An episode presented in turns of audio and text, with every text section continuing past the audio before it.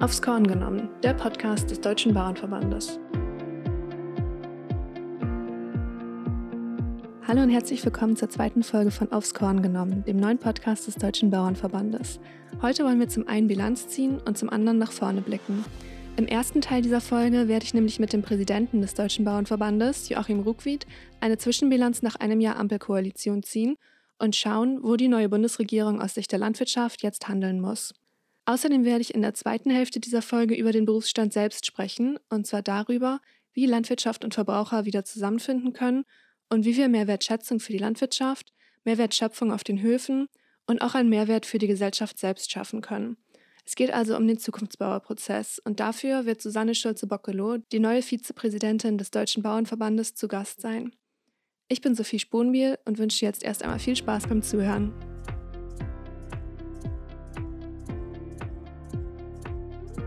Hallo Herr Ruckwied, schön, dass Sie sich nochmal Zeit genommen haben für diese zweite Podcast-Folge. Hallo Frau Sponbiel, das mache ich sehr gerne. Super. Wir wollen heute ja so ein paar aktuelle politische Entwicklungen besprechen, aber zuerst einmal würde ich sagen, dass wir so ein bisschen nochmal zurückblicken auf das vergangene Jahr.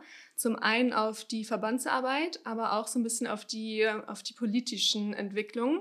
Die Ampelregierung ist ja jetzt ein Jahr ziemlich genau im Amt und ich glaube, das ist ein ganz guter Zeitpunkt, da jetzt einmal Bilanz zu ziehen. Es ist es ja so, dass die neue Bundesregierung ja echt unter ziemlich herausfordernden Umständen jetzt in diese neue Legislaturperiode gegangen ist. Aber wie ist denn so Ihre Bilanz jetzt nach einem Jahr? Ja, die Ampel ist äh, gestartet äh, mit dem Signal Aufbruch, Dinge auf den Weg zu bringen, äh, Deutschland nach vorne zu bringen. Sie wurden dann eben sehr schnell durch den Ausbruch äh, des Krieges äh, in eine ganz andere Situation gestellt äh, und mussten im Prinzip tagesaktuell Entscheidungen treffen, um die Krise abzuschwächen und ähm, das hat auch das gesamte politische Jahr geprägt und die Ampel äh, hat ähm, da äh, dann eben auch entsprechende Entscheidungen getroffen, beispielsweise LNG-Gas einzukaufen, äh, die Verteidigung auf neue Füße äh, zu stellen. Als, also da sehr pragmatisch äh, gehandelt. Es war natürlich oftmals auch nur Stückwerk. Äh, die Konzeption hat gefehlt. Äh, bis dato, aber das war der Situation ein Stück weit äh, geschuldet. Äh, Pragmatismus hier auf der einen Seite, auf der anderen Seite, was Landwirtschaftspolitik anbelangt, haben wir einen guten Zugang zum Ministerium, auch zu Bundesminister Schemöstemir. Die eine oder andere Diskussion haben wir auch nach vorne bringen können, nicht produktive Flächen, die Nutzung beispielsweise. Letztendlich wünsche ich mir aber für diesen Teil auch mehr Pragmatismus. Hm. Ja, vieles wurde jetzt erstmal hinten angestellt, weil man ja jetzt im Grunde so ein bisschen von der Realität eingeholt wurde. Sie haben es ja auch gesagt. Wo drückt der Schuh denn jetzt mit Blick auf landwirtschaftliche Themen gerade am meisten? Also was ganz entscheidend ist, ist, dass wir das Thema Ernährungssicherung wieder im Fokus der Diskussion in der Politik haben. Zumindest äh, auch ähm, was Diskussionen innerhalb der äh, Bevölkerung, der Gesellschaft äh, anbelangt. Äh, hier müssen wir äh, die politisch Verantwortlichen in Berlin noch stärker sensibilisieren, wie wichtig Ernährungssicherung ist. Ernährungssicherung ist die Grundlage ähm, gesellschaftlicher Stabilität, politischer äh, Stabilität. Die Menschen brauchen etwas zu essen. Und da gibt es und gäbe es weitere Möglichkeiten, hier die Ernährungssicherung in Deutschland weiter zu stabilisieren. Daran arbeiten wir. Da müssen wir aber dann konzeptionell äh, nach vorne gehen und da gibt es noch viel zu tun. Hm. Wie sieht es beim Klimaschutz beispielsweise aus? Werden da die Potenziale der Landwirtschaft ausreichend genutzt? Nein, die werden bis dato nicht ausreichend genutzt. Äh, wir haben erhebliche Potenziale. Wir sind Betroffene des Klimawandels. Äh, wir emittieren natürlich auch aber im Gegensatz zu vielen anderen Bereichen sind wir auch Teil der Lösung, beispielsweise indem wir weiteren Humus auf den Flächen aufbauen. Da haben wir auch ein gemeinsames äh, Projekt. Äh, das müssen wir nach vorne bringen. Und ähm, für das Thema Klimaschutz äh, gilt das genauso wie für viele andere Bereiche, beispielsweise Biodiversität, Stabilisierung, Ausbau äh, des ähm, kooperativen Naturschutzes. Man muss das gemeinsam mit der Landwirtschaft angehen und äh, die Landwirtschaft nicht äh, quasi als ähm, negativen äh, Einfluss sehen, sondern unsere Potenziale nutzen. Und da brauchen wir noch ein Umdenken in der Politik. Wir sind Teil der Lösung. Und wir Bauernfamilien wollen zur Lösung beitragen. Äh, und die Politik, ähm, der kann man nur empfehlen, dass sie unsere ausgestreckte Hand annimmt. Mhm, ja, auf jeden Fall. Ähm, wenn wir jetzt mal nach vorne schauen, auf die nächsten drei Jahre Ampelregierung, sind Sie da trotzdem positiv gestimmt, dass wir gemeinsam gute Agrarpolitik gestalten können? Also unser Antritt ist, egal wer gerade für Regierungsverantwortung trägt, mit der Regierung die Dinge im Sinne unserer Bauernfamilien, unserer jungen Generation nach vorne zu bringen. Wir haben viele Ideen. Äh, die liegen aber nicht in, äh, Schreibtischschubladen. Äh, die haben wir gegenüber der Politik geäußert, beispielsweise Weiterentwicklung der Tierhaltung. Ähm, da gibt's äh, klare Vorlagen, die müssen jetzt umgesetzt werden. Stichwort Kompetenznetzwerk äh, Tierhaltung. Äh, wir haben ganz klar aufgezeigt, wie wir die Landbewirtschaftung nachhaltiger gestalten können, welche Methoden es gibt und Maßnahmen es gibt, äh, die Klimaerwärmung zu reduzieren, entgegenzuwirken. Das haben wir schon vor einigen Jahren auf den Weg gebracht. Die Dinge liegen vor. Wir wollen die umsetzen, aber wir können es im Moment nicht, weil die Politik die Dinge nicht so aufnimmt, dass man sie erfolgreich in die Betriebe integrieren kann. Hm, ja, ähm, es gibt ja auch noch die Ergebnisse der Zukunftskommission Landwirtschaft. Das liegt ja auch auf dem Tisch und die Politik hat sich ja auch eigentlich zu den Ergebnissen bekannt, wenn auch eher so ein bisschen vage und ja noch so ein bisschen abwartend. Aber haben Sie so ein bisschen Sorge, dass diese gefundenen Konsense, die ja eigentlich ähm, die Landwirtschaft wirklich nach vorne bringen könnten, dass die vielleicht ein Stück weit wieder aufbrechen können, wenn man das jetzt nicht auch vollumfänglich und zügig umsetzt? Wir müssen das jetzt umsetzen, das ist das Gebot der Stunde. Die Papiere liegen auf dem Tisch, Zukunftskommission Landwirtschaft. Da ist ein Korridor vorgeschlagen, in dem man sich äh, Richtung Zukunft bewegen kann. Kompetenznetzwerk Tierhaltung. Die Maßnahmen liegen auf dem Tisch, auch wie es finanziert äh, werden äh, kann. Und das müssen wir jetzt angehen. Und da habe ich natürlich entsprechende Kritik Richtung Politik. Die Papiere liegen vor. Wir Bauernfamilien wollen jetzt starten, wollen loslegen. Die Politik entscheidet nicht. Und das birgt die große Gefahr, dass wir die Weiterentwicklung der Landwirtschaft nicht auf den Weg bringen können. Und das hätte am Ende nur Verlierer. Die Bauernfamilien, weil sie den Weg so nicht einschlagen können. Und insgesamt könnten wir die Ziele, die wir gemeinsam vereinbart haben, schlichtweg nicht erreichen. Deshalb, da ist die Politik jetzt unter Zugzwang. Und es hilft wenig, wenn man Papiere gelesen hat und dann politisch bekennt, ja, das ist ein richtiger Ansatz, aber dann die Entscheidungen nicht trifft, die Dinge auf den Weg zu bringen. Stichwort Finanzierung, Weiterentwicklung, Umbau der Tierhaltung. Da sind wir uns ja alle einig. Ohne frisches Geld geht das nicht. Ohne frisches Geld wird Tierhaltung abwandern. Wir sehen es. Spanien hat über sieben Millionen Schweine äh, zugele an Schweinen zugelegt innerhalb von zehn Jahren. Wir haben 5,8 Millionen abgebaut. Wir verlagern. Aber wir müssen doch die Produktion hier halten. Und die Konzepte sind da und jetzt muss die Politik entscheiden. Und das tut sie nicht und das kritisiere ich. Die Finanzierung steht nicht. 150 Millionen Euro frisches Geld helfen wenig. Ganz deutlich ausdrücken, im Prinzip bringen die uns nicht weiter. Auch die Vorgaben beim Baugesetzbuch, ja, die laufen daraus hinaus, dass ich, wenn ich in Tierwohl investieren will, und das ist ja der erste Schritt, mehr Platz, äh, den Tieren zur Verfügung zu stellen, dass ich meine Bestandszahl reduzieren muss. Das ist betriebswirtschaftlich nicht machbar. Das führt die Betriebe ins Aus. Das können sie nicht tun und deshalb haben wir hier Stillstand. Und da ist die Politik jetzt am Zug. Die müssen jetzt agieren. Hm, ja, ähm, Sie haben ja vorhin auch schon so ein paar Punkte angesprochen, die wir als DBV dieses Jahr auf den Weg gebracht haben, unter anderem das Humusprojekt, Wir haben auch beispielsweise den Zukunftsbauerprozess angestoßen. Äh, wir haben natürlich auch politisch vieles äh, erreicht und auf den Weg gebracht. Äh, wir haben jetzt eine erste Vizepräsidentin im DBV. Ähm, wie sehen Sie jetzt so die nächsten Jahre die, die Ausrichtung und Arbeit des Bauernverbandes? Gehen wir den Weg so weiter? Diesen Weg wollen wir so gemeinsam weitergehen, dass wir diesen zukunftsorientierten, offenen Kurs auch Angebote machen. Wir Bauern bieten an, unsere Flächen zu nutzen, anstelle sie nicht produktiv äh, liegen zu lassen. Wir bieten an, zur Ernährungssicherung unseren äh, Beitrag äh, leisten zu wollen, dass wir in der Art und Weise auch zukünftig auf die Politik, auf die Gesellschaft proaktiv zugehen und sagen, wir sind hier eine äh, Landwirtschaft, die geprägt ist von Familien und Mehrfamilienbetrieben. Wir haben äh, top ausgebildete Menschen, die da drin arbeiten, die was leisten wollen. Das bieten wir an. Wir können das aber nur dann umsetzen, wenn wir den entsprechenden Rahmen haben, wenn wir unterstützt werden und wenn vor allen Dingen dann auch am Ende heimische Produkte gekauft werden. Wir sagen auch ganz klar, äh, auch weiterhin Ja zu einem kooperativen aktiven Naturschutz. Den wollen wir weiterhin leisten. Der ist ausbaufähig.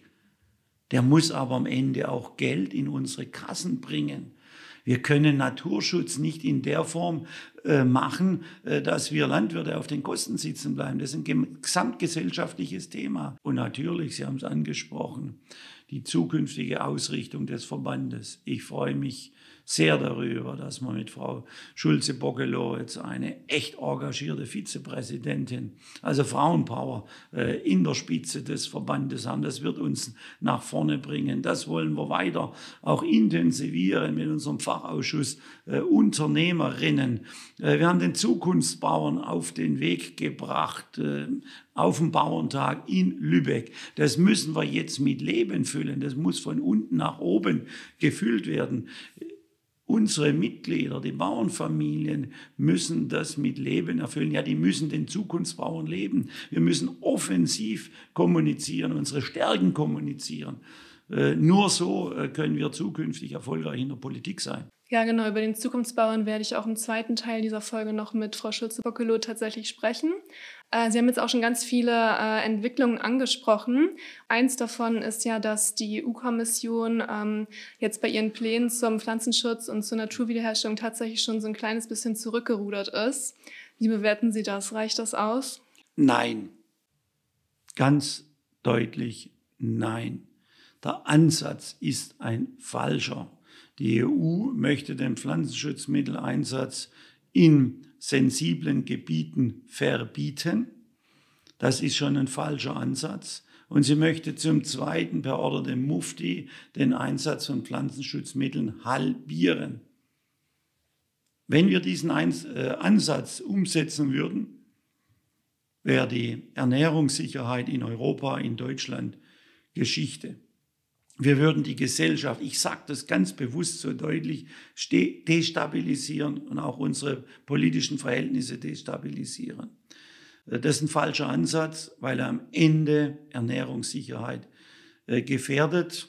Und zum Zweiten, das sehe ich jetzt als Praktiker, ähm, auch nicht wirklich hilfreich ist, im Erreichen des Ziels, den Pflanzenschutzmitteleinsatz zu reduzieren. Das Ziel tragen wir mit. Und ich sehe da auch als Praktiker, als Landwirt und Weingärtner, Winzer, sehe ich da Möglichkeiten, technische Möglichkeiten. Ich sehe Möglichkeiten, indem wir widerstandsfähigere Pflanzen äh, nutzen, ansehen, aussehen.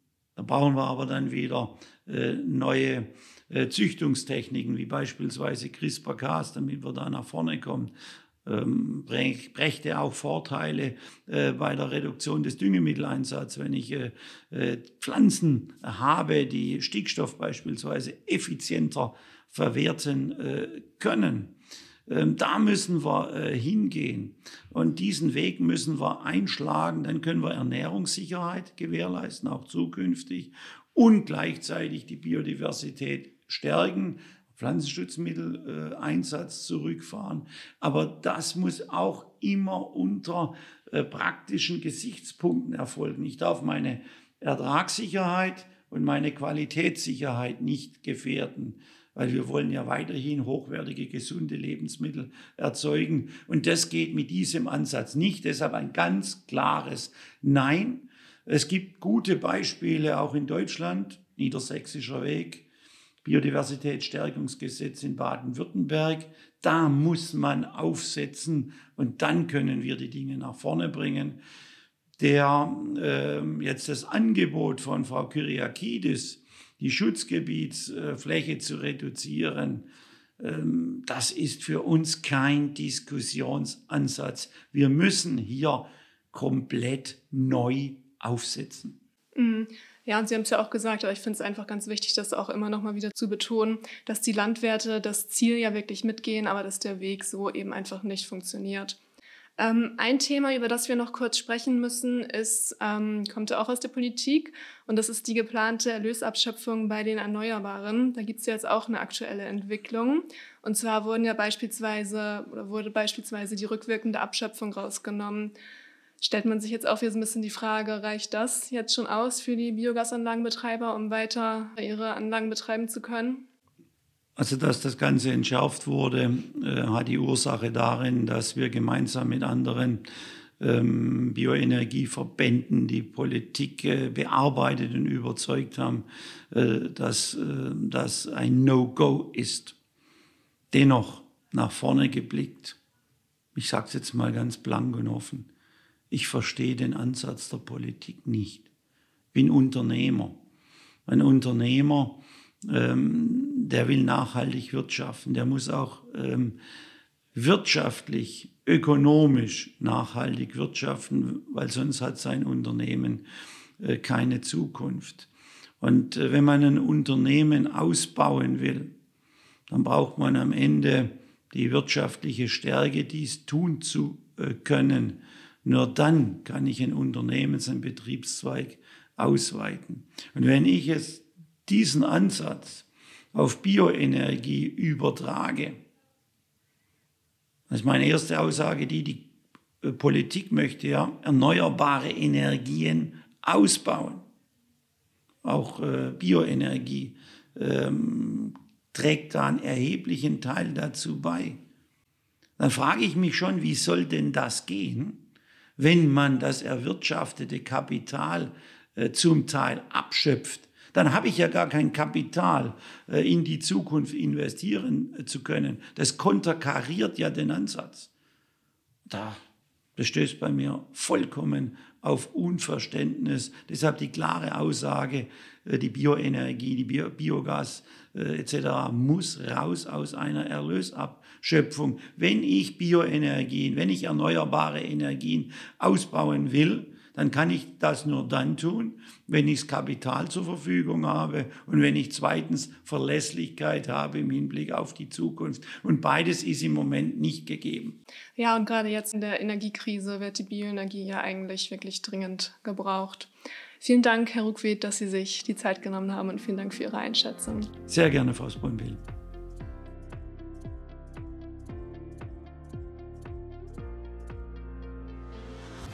Präsident Ruckwied hat ja in unserem Gespräch eben bereits den Zukunftsbauerprozess angesprochen.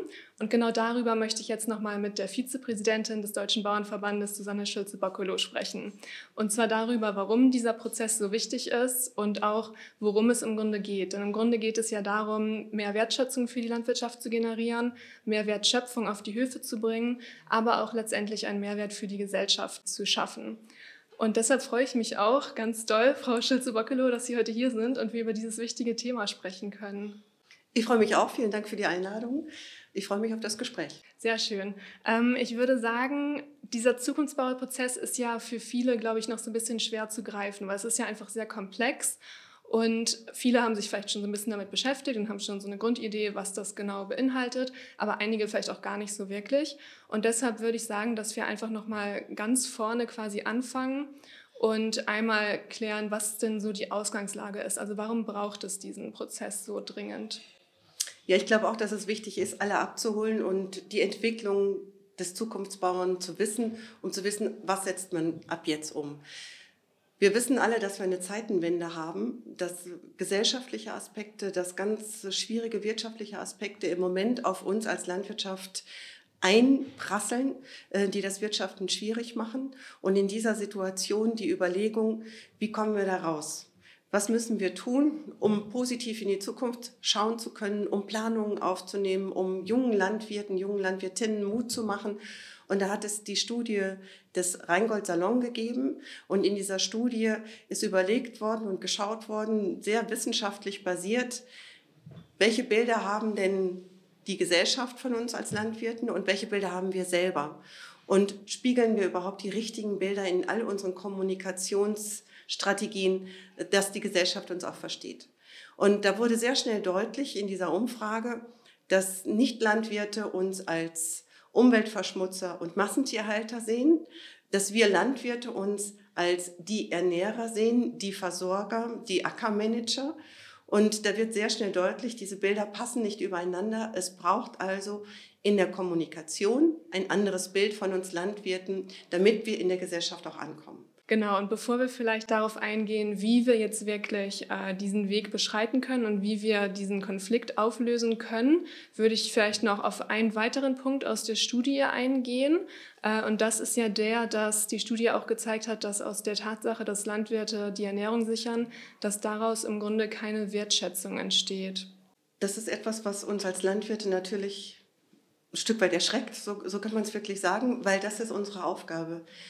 Nahrungsmittel zu produzieren auf entsprechend großartigem Standard, dass das nicht wertgeschätzt wird und entsprechende Wertschöpfung auf die Betriebe bringt, das macht uns ein Stück weit fassungslos, aber das ist eine Tatsache, der wir ins Auge blicken müssen. Und es ist sicherlich dem geschuldet, dass wir so großartige Arbeit machen, dass nämlich niemand auf irgendwas verzichten muss, dass es zu jeder Zeit alles geht. Also ist es durchaus auch unserem Erfolg in der Produktion geschuldet, dass keiner Sorge haben muss und entsprechend auch nicht wahrnimmt, dass es irgendwann mal knapp werden könnte und dass wir Landwirte diejenigen sind, die dafür sorgen, dass Nahrungsmittel da sind. Das ist so und manche Wahrheiten muss man einfach auch so aufnehmen und realisieren und dann muss man halt ein anderes Bild finden. Dann hat Rheingold Salon weiter geforscht und hat abgefragt, welches Narrativ denn das sein könnte, was trägt. Und um es kurz zu machen, dabei ist herausgekommen, alle wollen Zukunft. Der Zukunftsbauer ist das Narrativ, ist das Bild, ist die Geschichte, die den Stillstand zwischen Bevölkerung und Landwirtschaft aufbrechen kann, die Optimismus nach vorne gibt, die innovativ ist, äh, ist das, was die Gesellschaft will, mit allen Herausforderungen, die wir heute haben, Klima, Biodiversität, Ernährungssicherheit, Energieversorgung, ist die Landwirtschaft mit dem Boot das finden die Landwirte großartig. Da können wir drauf aufbauen, da können wir mitarbeiten. Und deshalb ist der Zukunftsbauer in diesem Ergebnis der Rheingold-Studie perfekt. Mhm. ZKL, wenn ich das noch eben anschließen mhm. darf, ähm, ist ja mit ihrem großen Abschlusssatz genau das Gleiche. Landwirtschaft gehört in die Mitte der Gesellschaft und dazu ist ein Zutun der gesamten Gesellschaft notwendig. Auch diese große Überschrift, dieser große letzte Satz der ZKL spielt genau in das Thema Zukunftsbau rein und deshalb sind wir da perfekt auf dem richtigen Weg. Mhm. Genau, und die ZKL ist ja die Zukunftskommission Landwirtschaft abgekürzt. Perfekt. noch einmal kurz zur Ergänzung. Ähm, die Studie hatte ja noch so ein paar weitere Erkenntnisse gebracht. Äh, zum einen, dass Landwirtschaft sich nach wie vor so ein bisschen in so einer Parallelwelt befindet und in so einer Parallelwelt kommuniziert ähm, und nicht so richtig aus dieser eigenen Blase herauskommt. Ja, unter uns Landwirten sind wir uns einig, was wir wollen, äh, was die Ziele sind. Aber diese nach draußen zu kommunizieren, zum Verbraucher, zur Gesellschaft, das fällt uns wohl oftmals schwer. Es scheint nicht anzukommen. Das ist das Ergebnis. Und wie sagt Herr Lönnecker, der Chef des Rheingold-Salon immer, Sie haben gefragt, die Landwirte, was macht ihr denn so in eurer Freizeit? Zum einen war die Antwort, wir haben gar keine Freizeit, wir arbeiten fast immer ja, hat er dann gesagt, aber so ein bisschen Freizeit, was macht ihr denn dann? Dann fahren wir zu anderen Landwirten und besuchen die.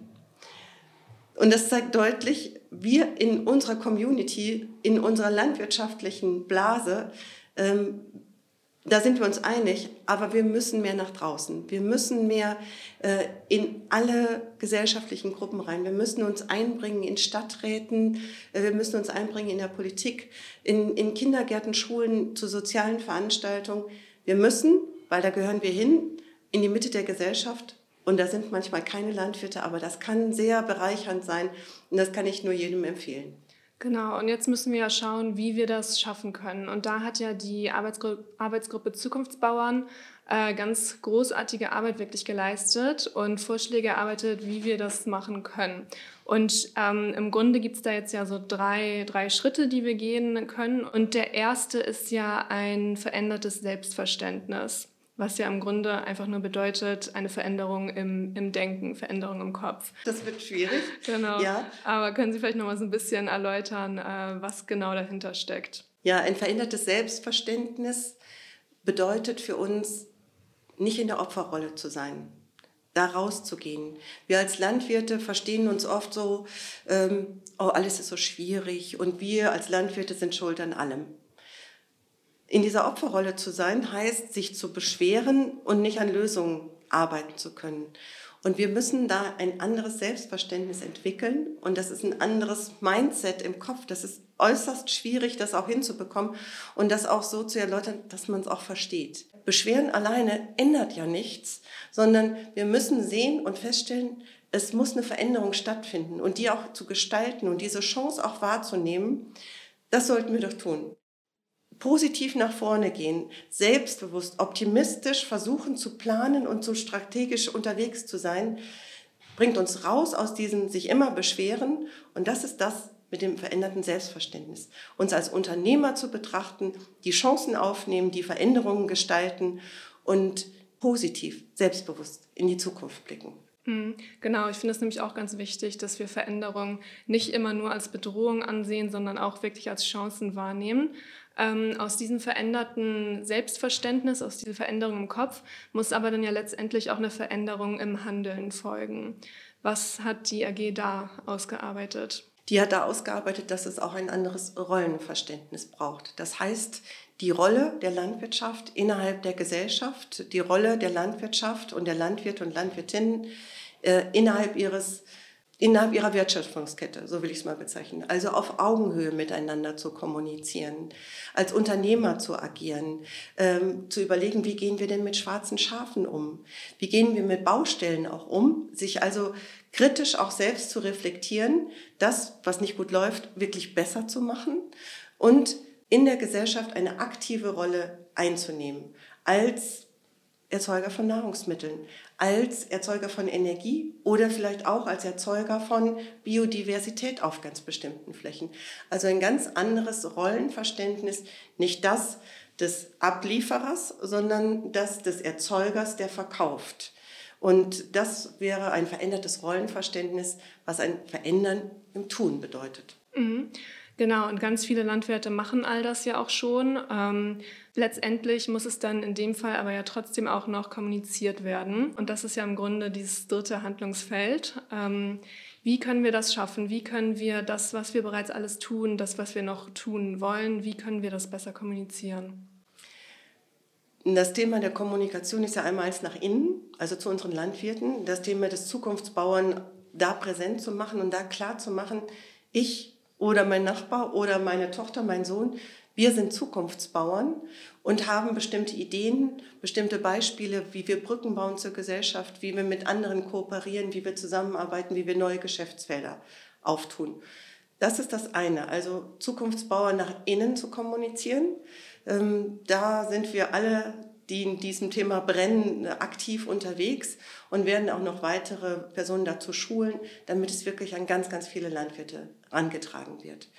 Aber wenn wir dann diese Ideen haben und diese Zukunftsbauern und Zukunftsbäuerinnen, dann müssen wir die auch nach draußen kommunizieren, eben raus aus dieser Parallelwelt, aus dieser Blase und da äh, ganz offene, ganz innovative äh, Möglichkeiten der Kommunikation auch nutzen. Social Media gehört sicherlich dazu. Dazu gehören aber auch mal Bilder, die so einen, ähm, so, so einen Crack darstellen, wo man denkt, hm, das haben wir uns jetzt mit Landwirtschaft gar nicht so vorgestellt.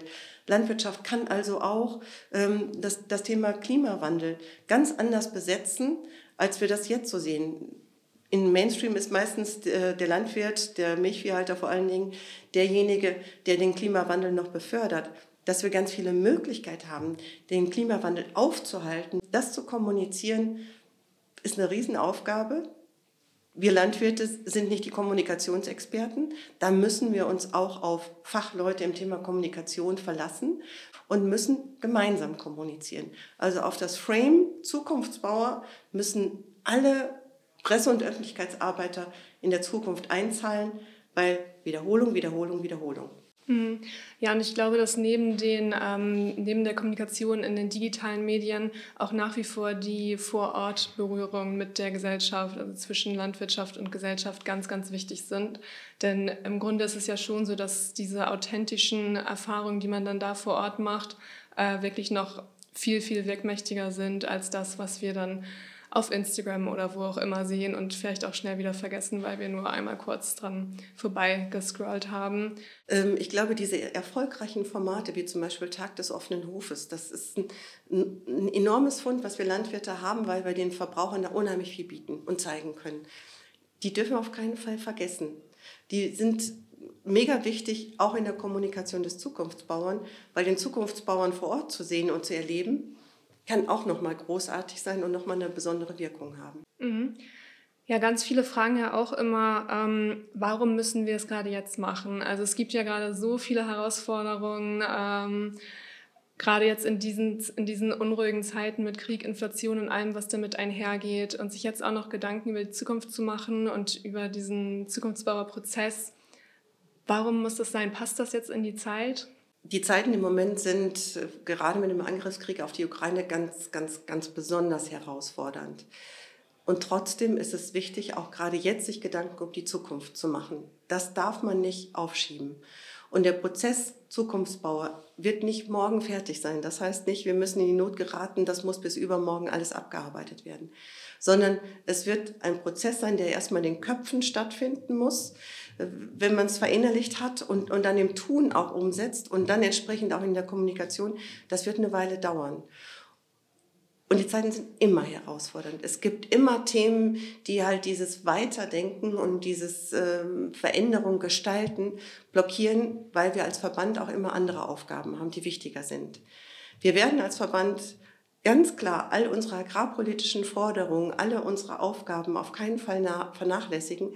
Aber wir haben als Verband auch die große Aufgabe, weiterzudenken, Zukunft zu ermöglichen für die jungen Landwirte. Und wenn ich unterwegs bin mit diesem Thema, dann merke ich, wie, wie die Gesichter sich verändern, weil wir mal positiv in die Zukunft sehen, weil wir Chancen ermöglichen wollen. Und ähm, deshalb ist genau gerade jetzt in der besonders schwierigen Zeit es wichtig, mit einem solchen Thema zu starten, damit auch die jungen Leute Spaß dran haben, Landwirt, Landwirtin zu werden, den Beruf zu erlernen, zu studieren und auszuüben. Und deshalb ist es genau jetzt der richtige Zeitpunkt. Wir werden dafür morgen nicht bessere Schweinepreise bekommen oder der Milchpreis sich großartig noch weiter nach oben verändern, weil es ein Prozess auf Zukunft ist und auf Zeit ist. Aber den jetzt anzugehen, ist genau richtig, das zu starten. Hm, auf jeden Fall. Ähm, eine Frage, die auch häufig kommt, ist, warum heißt es Zukunftsbauer? Wo sind quasi die Landwirtinnen? Sind die da nicht mit eingeschlossen? Ich bin ja hier. Hm, deshalb ist es vielleicht auch ganz ich schön. Auch. genau. Wir beide sind schon mal hier. Und wir sind nicht die einzigen Frauen. Wir sind da nicht alleine. Ich glaube, ähm, da brauchen wir nur hier im DB-Forum zu gucken, wie viele Frauen hier für uns Landwirte arbeiten. Und wir brauchen nur auf die Höfe zu gucken, wo die Frauen überall sind. Deshalb sind auch die Frauen ganz klar gemeint bei dem Thema Zukunftsbauer. Es ist bewusst nicht gegendert, weil mit Zukunftsbauer sich ein wunderschönes Wortspiel ja auch verbinden lässt. Zukunft bauen. Und mit dem Bauer ist nicht nur der Landwirt gemeint, sondern die Zukunft gemeinsam bauen heißt, wir brauchen dafür ganz viele. Deshalb auch dieses große Abschlusssatz der ZKL.